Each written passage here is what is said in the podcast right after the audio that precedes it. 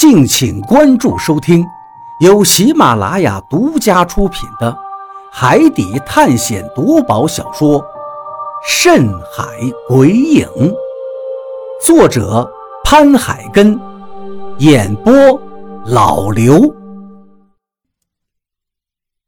第一百一十九章：行尸走肉。龙千军痛苦地张开了嘴巴。用力地吼了一声，接着就像是野兽一样伏到地上，呼哧呼哧地喘息着。他明明已经中了何洛的蛊，为什么还能站起来呢？此时我心中有个巨大的疑惑。接着我就看见何洛又一口鲜血喷了出来，星星点点的血迹甚至喷射到了我的脸上。何洛，你怎么样？我赶紧问他。何洛现在连话都说不出来了，他在不住地喘息着。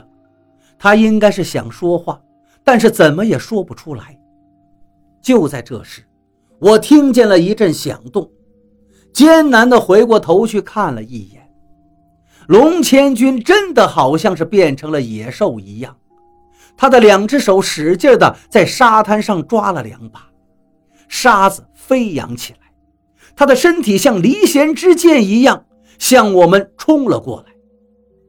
这时候，我跟何洛根本就没有闪躲的时间，因为他太快了，这根本就不是人类的速度。就在这紧要关头，一个黑色的东西从船上飞了过来。径直砸向了龙千军，正在高速移动中的龙千军身体一顿，扬手就抓住了这个黑色的东西。我这才看清楚，龙千军手上拿的是一只木箱子，应该是小帆船上放红酒的箱子。而张广川不知道什么时候清醒了，现在就站在船舷上。孙子。你来找我呀！来呀，爷爷在船上等着你呢。张广川努力地对龙千军吼叫着，他的手里不知什么时候拿了一柄鱼叉。龙千军好像是被张广川激怒了，他两臂一震，那红酒箱子立刻就被他撕裂的木屑乱飞。不知道是因为它巨大的力量，还是因为木头箱子时间长了有些腐朽。即便是因为木箱子有些腐朽，但能直接把它撕裂，也足以证明他现在力量的强大。龙千军又嘶吼了一声，我发现他头发都竖了起来，浑身胡乱地长出了许多毛发，而且肌肉扎起。身上的衣服都好像包裹不住了，有些撕裂。本来他身上的衣物就很破旧，现在更是破烂不堪。孙子，你来找我呀！张广川挥动着鱼叉对龙千军叫嚣着。他醒来的真是时候，如果再晚那么一小会儿，估计我跟何洛现在已经死在龙千军手里了。他现在用力嘶叫着，吸引龙千军，就是想把龙千军的注意力转移到他身上，来解决我们俩的危机。但现在的龙千军状态绝对不是正常的，我甚至怀疑他现在已经失去了意识，因为正常的他现在肯定不会被张广川吸引过去，只需要拿捏住我跟何洛，张广川就一点办法也没有。可是龙千军却没有再向我们奔过来，而是奔向了张广川。他的两臂在自己胸口狠狠地捶了几下，他又弓起身体，像一颗炮弹一样冲向了搁浅的帆船。张广川好像是松了一口气，但是接着他又紧绷住了身体，站到船舷上，高高的举起手里的鱼叉，对着龙千军的脑袋就扎了过去。一般人如果挨了这么一鱼叉，就是神仙也救不活了。但是我前头说过，龙千军现在绝对不正常。他像一头野兽一样冲了上去，鱼叉正中他的肩膀，而他的去势却并未减缓。鱼叉的杆子在张广川手里已经变成了一个巨大的弯弧，白蜡杆做的鱼竿，就算是韧性再好，也快到了断裂边缘。我暗中揪心，张广川还是对付不了龙千军的。果然，就在下一刻，鱼叉的杆子发出一阵让人牙酸的声音，接着就断裂崩飞了。巨大的力量甚至让张广川手里的那半截也飞了起来。幸亏他手松得快，不然的话，他手里这半截鱼叉杆子绝对会抽到自己脸上。我使劲地吸了一口气，努力地站了起来，但身体还是颤颤巍巍的。好在最终站了起来。龙千军好像是一点都感觉不到自己身上的伤痛，鱼叉已经深深扎进了他的肩膀，半截杆子还在不断地颤抖。他肩膀上的伤口因为鱼叉杆子的震动不断的扩大着，鲜血好像是不要钱一样往外冒着。但是他却一丝停顿都没有。到了船舷边双脚使劲往水里一蹬，一声巨大的水花响起，他身体周围水花四溅，龙千军竟然原地窜了起来，双手抓住船舷就要翻身上去。就在这时，张广川又从船里冒了出来，他手上又多了一根鱼枪。幸亏他跟东子离开我们的船的时候带走了好几根鱼枪，不然现在他连个趁手的家伙都没有。你大爷的！张广川怒吼一声，新仇旧恨在这一刻都化作手中的力量，狠狠地向龙千军刚刚冒出的半个脑袋上扎了过去。不知道是不是因为他脱力刚醒。身体还没有恢复，还是因为龙千军速度太快，刚刚吃过亏以后长了记性了。他这一枪竟然落空了，鱼枪擦着龙千军的脑袋过去了，而龙千军竟然脑袋一歪，张开嘴咬在了鱼枪的枪杆上，咔嚓一声，我心中一阵抽搐。如果说之前的鱼叉上面的白蜡杆子被折断就已经让我很吃惊，那现在这情况简直超出了我的认知。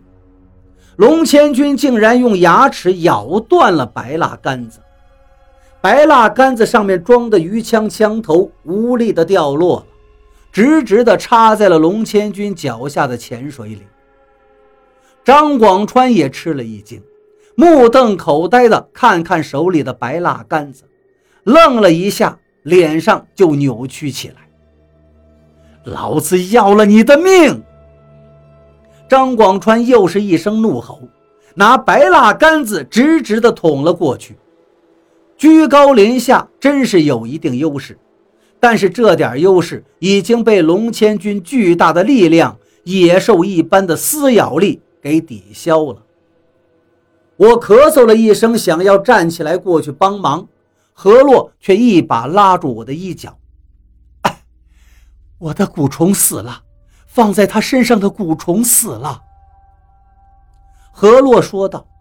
我一时没有明白他这句话的意思，但仔细一想之后，又是一阵心惊。放在龙千军身上的蛊虫竟然死了，怎么会死了呢？蛊虫进到他身体以后，就失去联络了。他虽然倒下了，但是接着他就站起来了，而且好像是失去了意识。你看他现在的情况，是不是跟我们遇见的 李平安，跟李平安的情况差不多？只是他身上还没有长出鳞片。不行，你要快点走，别管我跟张广川了，你赶紧先走。去找李海牛，再也不要踏入这个岛了。他不是你们能对付的。我看见何洛脸上深深的绝望了，心里好像是压了一块巨石一样。连何洛都没办法了，而且他要我放弃他们两个，我又怎么能这样？不行，要死咱们一起死，我怎么能放弃你们两个？我松开了何洛的手，现在去找李海牛根本就来不及，而且就算是找到了李海牛，他们现在也不是龙千军的对手。而且龙千军跟李海牛又有说不清的关系，如果两个人见面，肯定会徒生事端。我咬咬牙，跌跌撞撞地向帆船走了过去。何洛绝望的叫声在我的身后响起，我心里暗自叹息，看来出海找仙山救二叔的事儿，还是最终得交给李海牛了。白蜡杆子狠狠地捅进了龙千军的身上，但他的身体只是微微的后顿了一下，接着他双脚在船体上狠狠一蹬，人就翻身上到了船的甲板上，接着白蜡杆子就被他抓到了手里，只是轻轻一拉，白蜡杆子就从张广川的手里脱离了。龙千军又是一声怒吼。接着，那白蜡杆子狠狠地在他手里折了几下，断裂声顿起，白蜡杆子变成了好几节，掉落到了甲板上。眼看张广川就要遭毒手了，情急之下，我对着龙千军的背影叫了一声：“李海牛，你看龙千军现在的样子，你看。”我为的就是吸引龙千军的注意力，但是接下来我知道我这个主意落空了。龙千军肯定能听到我的叫声，但是他却丝毫没有回头，直接向张广川扑了过去。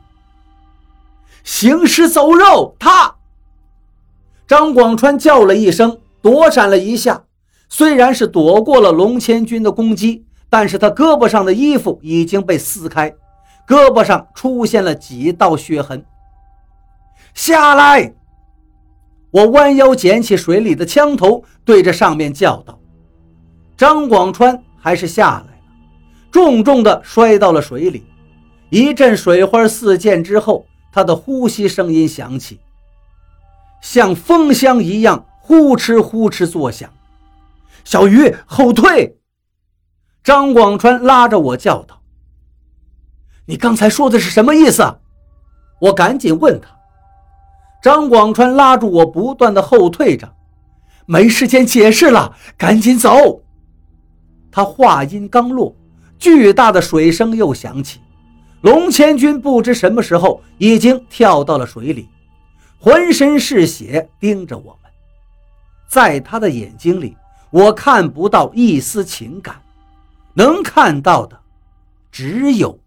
疯狂。